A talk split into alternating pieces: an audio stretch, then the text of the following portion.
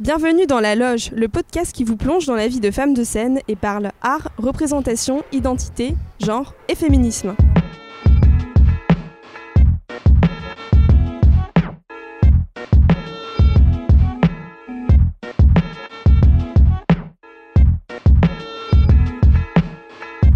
Je suis Lola et aujourd'hui nous sommes dans la loge de Carla Gozès. Il est 13h15 et je suis donc avec Carla dans un petit parc en face du Chakirail, dans le 18e arrondissement de Paris. On est installé dans ce square où pas mal de gens circulent, on voit des, jeunes en train de s'entraîner pour une scène de théâtre, des squatteurs dormir sur un banc, de temps en temps, on a des trains qui passent. Donc là, on attend en fait parce que tout à l'heure, avec Carla, on va, on va rentrer dans le Shakira, qui est donc un lieu de répétition où Carla répète en ce moment une performance avec le Blast Collective, dont on va vous parler donc un petit peu plus tard. Donc Carla, déjà, tu es euh, comédienne, tu es une jeune comédienne, tu es encore en formation au conservatoire euh, de, du 13e arrondissement de Paris, Maurice Ravel, c'est ça? C'est ça. Tu es en deuxième cycle, c'est ça? Oui, je suis en première année de deuxième cycle. D'accord, ok. Et euh, en parallèle, tu fais un master d'études théâtrales à l'université Paris 3. À Paris 3, c'est ça. ok. Donc pour commencer, en fait, j'aimerais bien qu'on parle, euh, qu'on parle du chemin qui t'a conduite vers, euh, vers le jeu d'acteur, du jeu d'actrice. Euh, je vais te poser une question que j'aime beaucoup poser en début d'entretien. C'est tout simplement qu'est-ce qui t'a donné envie de faire du théâtre et de jouer sur un plateau pour un public? Alors j'ai une petite anecdote qui est parfaite pour ce, ce genre de, parfaite pour ce genre de questions parce que quand j'avais euh, peut-être 7 ou 8 ans, euh, mes parents avaient euh, parmi leur cercle d'amis euh, une comédienne et en fait c'est euh, une des comédiennes qui était dans le cast original de la cantatrice chauve euh, au théâtre de la Huchette qui tourne encore depuis une cinquantaine d'années, etc. Et euh, donc quand j'étais petite, elle m'a offert une édition du, de euh, la cantatrice chauve qui était assez extraordinaire avec plein de, enfin avec des dessins et des, euh, des typographies très particulières qui illustraient les cris, etc. Et euh, à 8 ans, je suis totalement tombée amoureuse de cette pièce et je la relisais euh, tout le temps. Bon, je comprenais pas. Euh, forcément tous les enjeux qui se retrouvaient dans le théâtre de l'absurde à ce moment-là, évidemment, mais j'adorais ça. Et euh, assez rapidement, du coup, j'ai commencé à faire du théâtre euh, à l'école, euh, dans le club de théâtre de mon école primaire. Et, c'est à partir de là que, j'ai... Oui, après j'ai quasiment pas arrêté d'en faire, j'ai continué. j'ai fait beaucoup de comédies musicales aussi, surtout parce que c'est ce qui était plus plus présent là où j'étais, là où j'habitais. Mais, euh, mais j'ai jamais vraiment arrêté de faire du théâtre à partir de là. D'accord, donc t'as commencé un jour, t'es tombé dedans et t'en es Oui, plus sorti, c'est ça. on peut dire ça comme ça. Et t'habitais où en fait? Puisque tu parles du coup de, de comédie Bah, musicale. je, je viens de l'île de Majorque en Espagne, donc j'habitais euh, dans, dans un, un petit village euh, là-bas. Et, euh, et en général, bah, je faisais du théâtre euh, dans la capitale de l'île. Euh, et c'est en fait c'est pour ça que j'ai fait beaucoup de comédie musicale parce qu'il y a, hum, y a beaucoup d'anglais. sur l'île et, et en fait c'est plus ceux qui créent les clubs de théâtre pour enfants et, hum, et oui visiblement ils étaient plus branchés comédie musicale que théâtre donc c'est plus sur ça que, que, que je me suis penchée au début voilà Et tu as aussi fait euh, beaucoup de danse et de gymnastique artistique.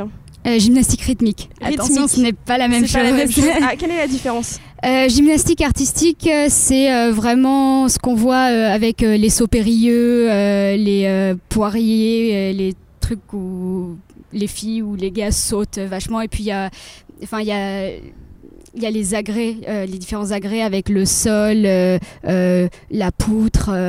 ça, c'est la gymnastique artistique. La gymnastique rythmique, c'est les rubans, les massues, les ballons. c'est plus. c'est moins de la gym et de l'acrobatie que de la danse avec beaucoup de souplesse et de l'adresse avec les, enfin, les, les, enfin, les cerceaux ou les rubans, etc. Donc c'est, c'est, c'est- c'est- oui, c'est plus dans, c'est plus proche de la danse que la gymnastique artistique. Ouais, effectivement, c'est pas, la- c'est pas du tout la même chose en fait. euh. Et donc, t'en as fait euh, beaucoup? Alors de la gymnastique rythmique, j'en ai fait 5 ans. et de la danse, je saurais même pas compter en fait. parce que j'ai commencé à 3 ans et il y a eu des années où j'ai arrêté mais j'ai l'impression que c'est un peu un fil conducteur dans ma vie. J'ai fait plein de types de danses différents. J'ai commencé évidemment avec la danse classique à 3 ans et puis ensuite j'ai fait d'autres choses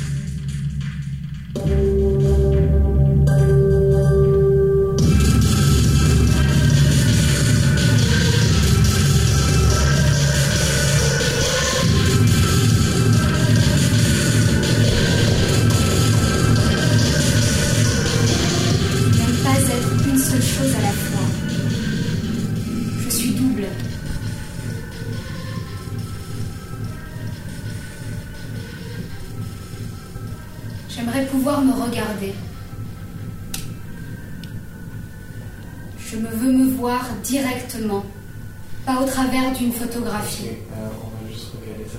C'est vraiment, je veux croiser mon regard directement. Ah. Non, mais sinon ça, sinon ça fonctionne pas ton truc. Euh,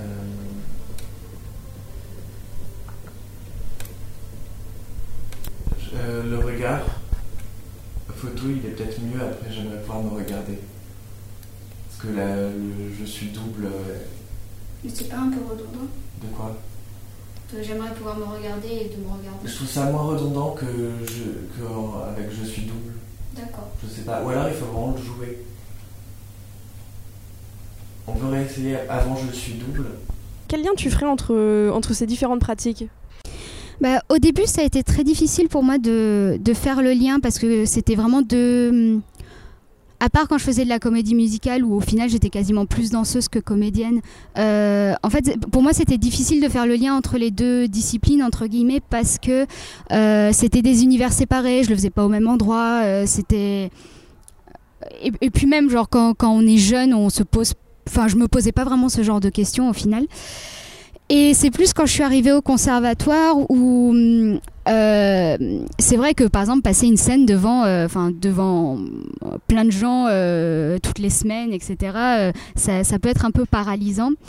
Et je me rendais compte que j'étais un peu bloquée sur scène parce que j'arrivais plus à bouger naturellement, c'était pas spontané. Je j'étais euh, vraiment dans la psychologie et bon, je le suis encore, hein, c'est encore un, travers que j'ai, mais euh, mais euh, mais ça me ça me bloquait beaucoup et j'étais plus dans les expressions du visage que réellement bouger et et, et, ça me ça me pénalisait ça me pénalise encore un peu parce que juste, j'arrive pas à bouger sur scène.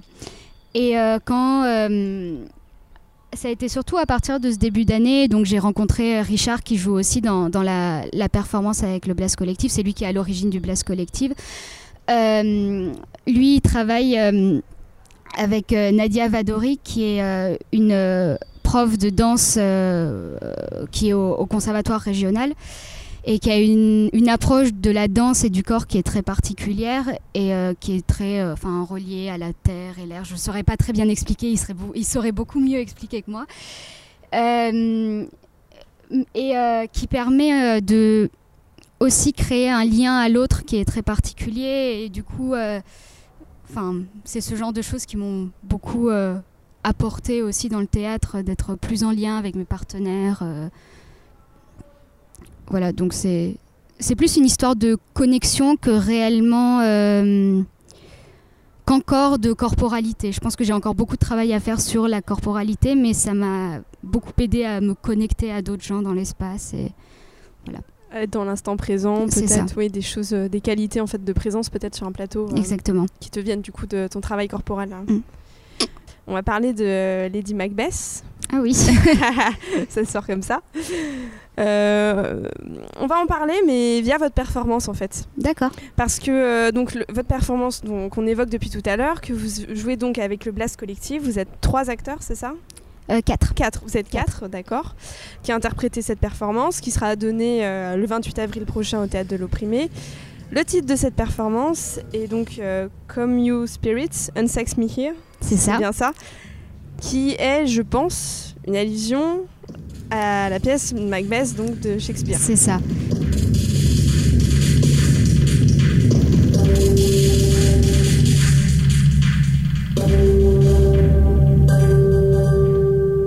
Alors Macbeth est le soldat préféré euh, du, roi de hmm, Écosse. Je crois que c'est l'Écosse. Il me semble que c'est l'Écosse. Euh, c'est euh, son soldat le plus performant, etc. Et donc il y a un grand avenir dans l'armée. Euh, sauf qu'en revenant d'une bataille, il y a trois sorcières qui lui font une annonce comme quoi il sera roi. voilà, qui sera roi. Et, et donc il va aidé par sa femme, un peu poussé par sa femme aussi, il va donc tuer son roi, devenir roi à sa place et, et ensuite euh, tuer euh, quasiment euh, tous les gens autour de lui dont il se méfie parce que dans la prophétie également on lui a plus ou moins annoncé que la descendance de son meilleur ami serait la personne qui, qui, le remplacerait. Donc il essaye de tuer toute la descendance de son meilleur ami et son meilleur ami également, mais euh, il ne tue pas euh, le dernier fils et donc euh, la prophétie se réalise. voilà. Spoil alert Spoiler alert 500 ans plus tard. Et donc la référence, c'est parce que la, la performance, en fait, dans, dans sa forme d'origine, se s'articulait autour de la figure de la sorcière. Donc euh, figure très importante dans Macbeth. Et puis euh, on considère un peu Lady Macbeth comme également une sorcière parce que c'est euh, tout comme la prophétie des vraies sorcières entre guillemets, c'est celle qui pousse au crime aussi, mais c'est aussi celle qui, qui se, se libère et quelque part est un peu genre la tête pensante derrière tout tout, tout le crime. Donc donc euh, on, la compte là-dedans et puis c'est vrai que ce, monologue est aussi assez magnifique. Euh, et comme la, première performance, et notamment celle de décembre, s'articulait surtout autour du rituel du sabbat. Euh, donc le fait qu'elle dise Come you spirits, donc venez esprit, c'est- ça fait partie de l'invocation et voilà.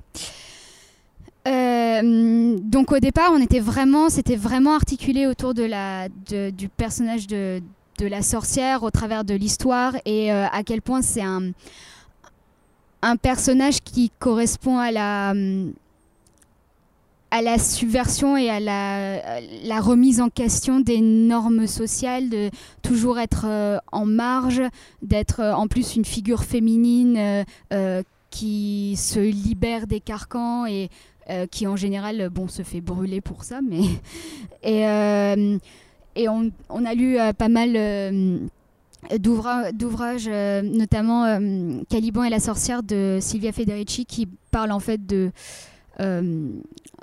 la sorcière en gros figure anticapitaliste et euh, enfin de libération, etc. Donc euh, le rapport entre euh, féminisme mais aussi lutte des classes et comment ça se résume dans le personnage de la sorcière. Et ça nous, ça nous a pas mal, pas mal inspiré. Après, à l'origine de ce projet, donc avant que, avant que j'y sois, dans sa toute première forme, en octobre, euh, c'était quand même une performance qui euh, voulait célébrer euh, les corps queer et l'histoire queer aussi. Sauf que dans les deux premières performances, en fait, la figure de la sorcière, qui a un lien malgré tout avec les histoires de marginalité, etc., a quand même pris le dessus. Alors que là, dans notre performance, en fait, c'est c'est vraiment 50-50 presque, parce que on réinvoque vraiment des figures euh, euh, de l'histoire artistique queer euh, du XXe siècle. Et à la fois, on a une présence de la magie et de la sorcière qui est très forte. Donc c'est un, un chouette mélange qui marche bien. Et Voilà. comment on pourrait définir le queer? Alors, vaste question. C'est une vaste question, mais euh, Euh, alors, le queer, si on prend l'origine euh, du mot en anglais, euh, à la base, ça veut dire euh, étrange, bizarre. Et si je me trompe pas, comme en fait, ça, a été ensuite transformé en insulte homophobe. Et je crois que la première fois que ça a été utilisé, c'est le père de l'amant d'Oscar Wilde qui l'a traité de queer dans une lettre qu'il écrivait à Oscar Wilde avant que celui-là enfin, celui-ci se fasse emprisonner. Donc, en fait, c'est à partir de là que c'est devenu une insulte. Donc, Oscar Wilde, qui était qui était homosexuel. Euh, voilà, oui. Dans, un contexte euh, homophobe. Mm, mm. Oui, bah, euh, en fait, il a, il a été emprisonné. Je sais pas, peut-être une dizaine d'années avant que les, les lois en Angleterre sur l'homosexualité changent. et en fait, il est mort peut-être deux ans avant que les lois changent ou un truc comme ça. Donc, c'est assez tragique. et en fait, ce qui s'est passé avec ce mot, c'est que donc ça a été une insulte pendant très très longtemps. Et à partir des années 70-80, ça a été réapproprié par les mouvements de, lutte euh, LGBT+. Euh, et donc c'est devenu en fait un peu un, symbole de... En fait, euh, ça, désamorce le mot quand c'est les, les propres personnes qui l'utilisent. du coup, ça, ça, désamorce toute la violence du mot. Et euh, ça a été repris notamment par euh, le mouvement militant euh, Queer Nation, qui était un, grand mouvement qui a débuté aux États-Unis au début des années 70, je crois, et qui, mm, était notamment dans la lutte contre le sida, etc., comme, comme et, ou comme ACT UP, voilà, ACT UP.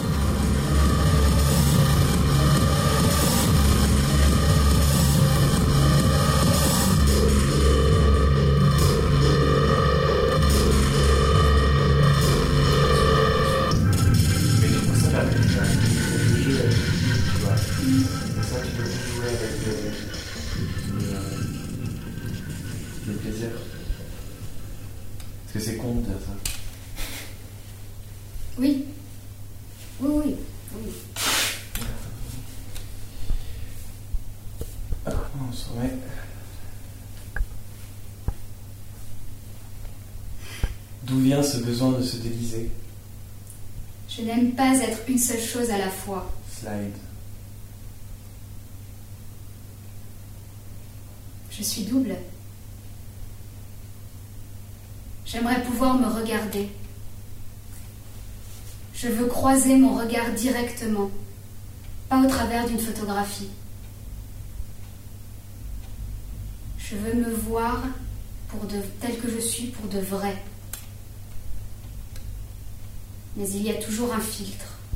Ok, alors c'est je veux voir à quoi je ressemble pour de vrai. Je veux voir.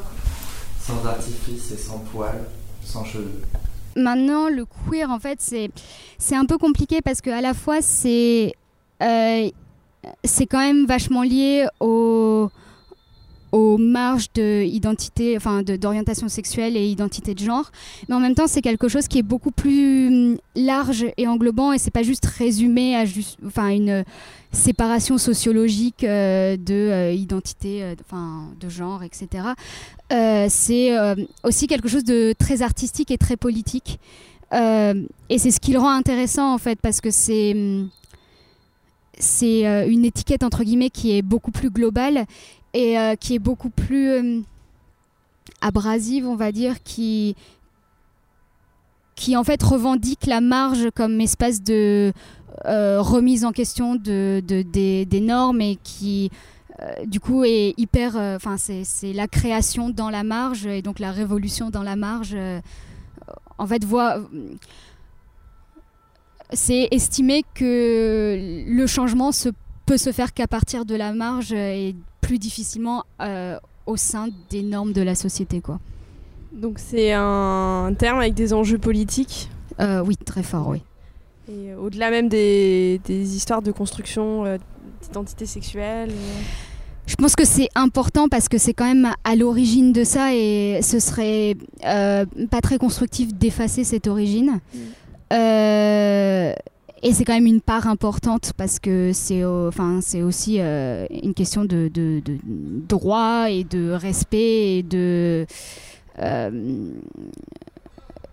d'acceptation sans nécessairement d'assimilation et de d'espèce d'intégration par la force mais juste genre de respect mutuel quoi mais euh, mais ça a pris, je pense que ça a pris une, une force beaucoup plus grande euh, Oui. et beaucoup plus créative quoi je, Que je ça, pense. ça s'étend au-delà de ces questions-là. Euh, oui. oui. Et surtout, ça, ça, crée, ça peut créer aussi une, plus d'intersection entre les luttes aussi. Genre, c'est pas juste euh, les luttes LGBT et les luttes des femmes ou les luttes antiracistes. Ou le- c'est juste plus. Enfin, tout le monde peut se rejoindre et donc être plus fort ensemble. Mhm. Une C'est un peu idéaliste luttes, comme ça, mais oui. oui, c'est ça. Et donc, euh, donc là, avec le Blast Collectif, vous proposez une performance queer. Oui.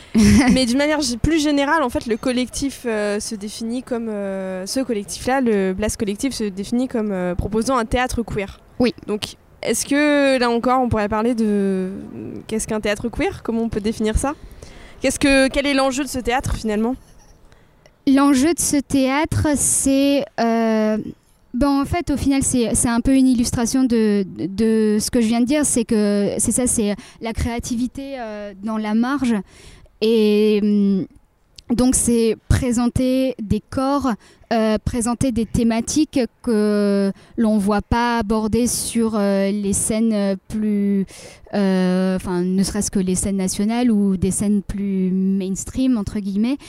Euh, donc oui, c'est, en fait c'est à- à aborder des, thématiques euh, qui sont euh, euh, intrinsèques à ces luttes-là, mais c'est aussi euh, euh, dévoiler des histoires personnelles qui ont un, enfin à partir du moment où le- le- les acteurs ou les actrices aussi sont queer et enfin surtout au niveau de la performance où le, croisement avec la vraie vie entre guillemets euh, euh, est un peu flou parfois.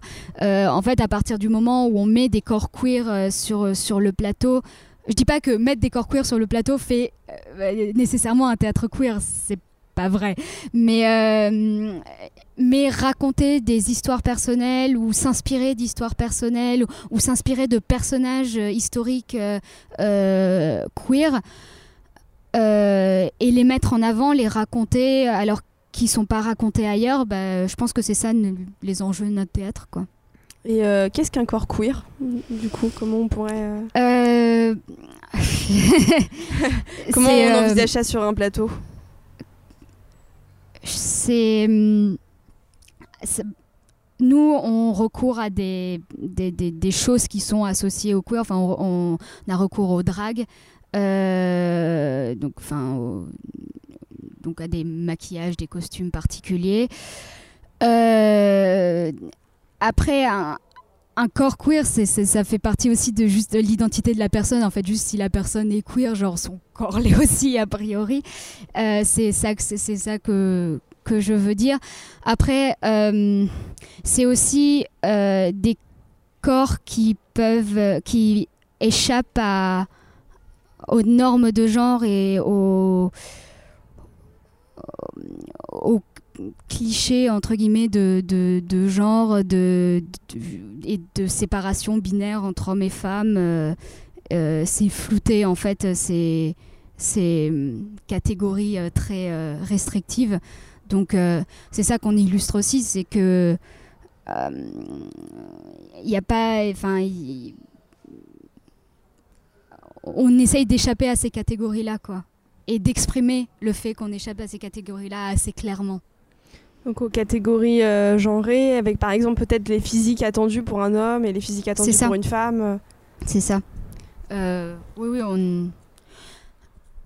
Je, je dirais pas qu'on est, on est tous euh, parfaitement euh, androgynes ou quoi que ce soit. Je veux dire, il y a aussi des, 'fin, des façons dont le public peut nous percevoir qui sont quelque part euh, indépendants de nous. Mais, euh, mais en tout cas, c'est euh, c'est ce qu'on essaye de, de transmettre. Quoi.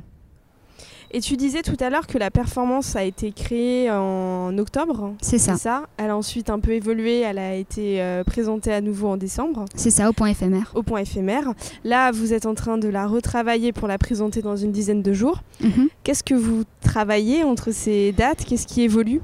Qu'est-ce qui évolue? Euh, On retravaille. euh, en fait, on se remet en question énormément sur la forme qu'on propose parce que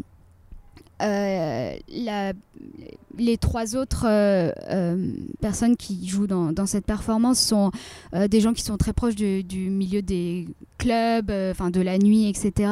Et donc il y a un il y a un rapport qui est assez fort à la fête. Et euh, c'était quelque chose qu'on a essayé d'injecter dans les deux premières performances, mais où ça n'a pas bien marché. Donc on essaye d'augmenter, de, doser euh, différemment à chaque fois. Donc en fait, c'est euh, ouais, remettre en, en, cause la forme. Et puis en plus, cette fois-ci, on a étant donné qu'on a voulu remettre en avant l'aspect queer qu'on avait un un peu plus laissé de côté euh, les dernières fois. Euh, on a écrit beaucoup de textes euh, à partir d'improvisation, aussi à partir d'interviews, parce qu'en fait, on reprend, deux d'entre nous, on reprend des, des personnages historiques, des, gens, des artistes. Euh, et donc on a travaillé à partir d'interviews, de textes écrits, de poèmes, euh, et ensuite euh, on a improvisé dessus, et à partir de là on a écrit des textes. Donc on a un peu aussi étoffé la performance qui on a eu quelques reproches en décembre sur le fait que ça pouvait être un peu esthétisant et donc un peu opaque. Et c'est vraiment pas notre but parce qu'on n'a pas, on pas du tout envie de faire un théâtre élitiste où personne comprend rien à part nous. Donc là, on a fait quelque chose de beaucoup plus qui est moins dans le visuel, mais aussi juste aussi dans la présence des gens et dans, dans ce qu'ils disent voilà, c'est un peu plus construit, on va dire. c'est en, construction constante. Euh, Je pense que c'est en construction constante. Là, on va essayer d'obtenir euh, euh, d'autres résidences l'an prochain. Et je pense que ça rebougera. Pour la faire à nouveau oui. évoluer. C'est ça. Quel est le principe de cette performance? C'est invoquer invoquer les esprits de personnalités de la marche comme ça, de personnalités qui, sont queer, que ce soit la sorcière ou euh, des personnes qui ont réellement existé. Mais c'est invoquer leur esprit pour... Euh, euh, comme une espèce de passé commun qui, nous, qui nous relie et qui nous permet d'avancer parce que, en fait, l'une des, au final, l'une des tactiques les plus importantes pour invisibiliser les personnes, c'est euh, invisibiliser leur histoire. Et par exemple, euh, tout comme euh, bah, justement les femmes sont totalement effacées des, livres d'histoire, bah, les personnes queer aussi, ou en tout cas, si elles sont vraiment très très très connues, elles seront indiquées, mais on ne on, on saura pas forcément qu'elles étaient queer. Et et donc, quelque part, je pense qu'on est toujours un peu euh, à la recherche de, ce passé qui nous a été euh, arraché ou refusé. Et donc, en invoquant ces esprits euh, un peu, bah, ça nous accompagne dans notre création et, ça nous donne une base sur, sur laquelle travailler, tout en donnant, tout en donnant aussi des voix à des, à des personnalités qu'on aime beaucoup et qui ont, enfin, qui sont pas aussi connues qu'on aimerait, quoi, au final. Donc c'est une sorte d'hommage aussi Je pense qu'il y a une part de ça aussi, oui. Je pense, oui, une part d'hommage, ouais. Ok, merci beaucoup Carla. Donc on vous retrouve avec le reste du Blast Collective donc le 28 avril au théâtre de l'opprimé à 20h 20h30. 20h30, voilà. Merci à toi. Merci.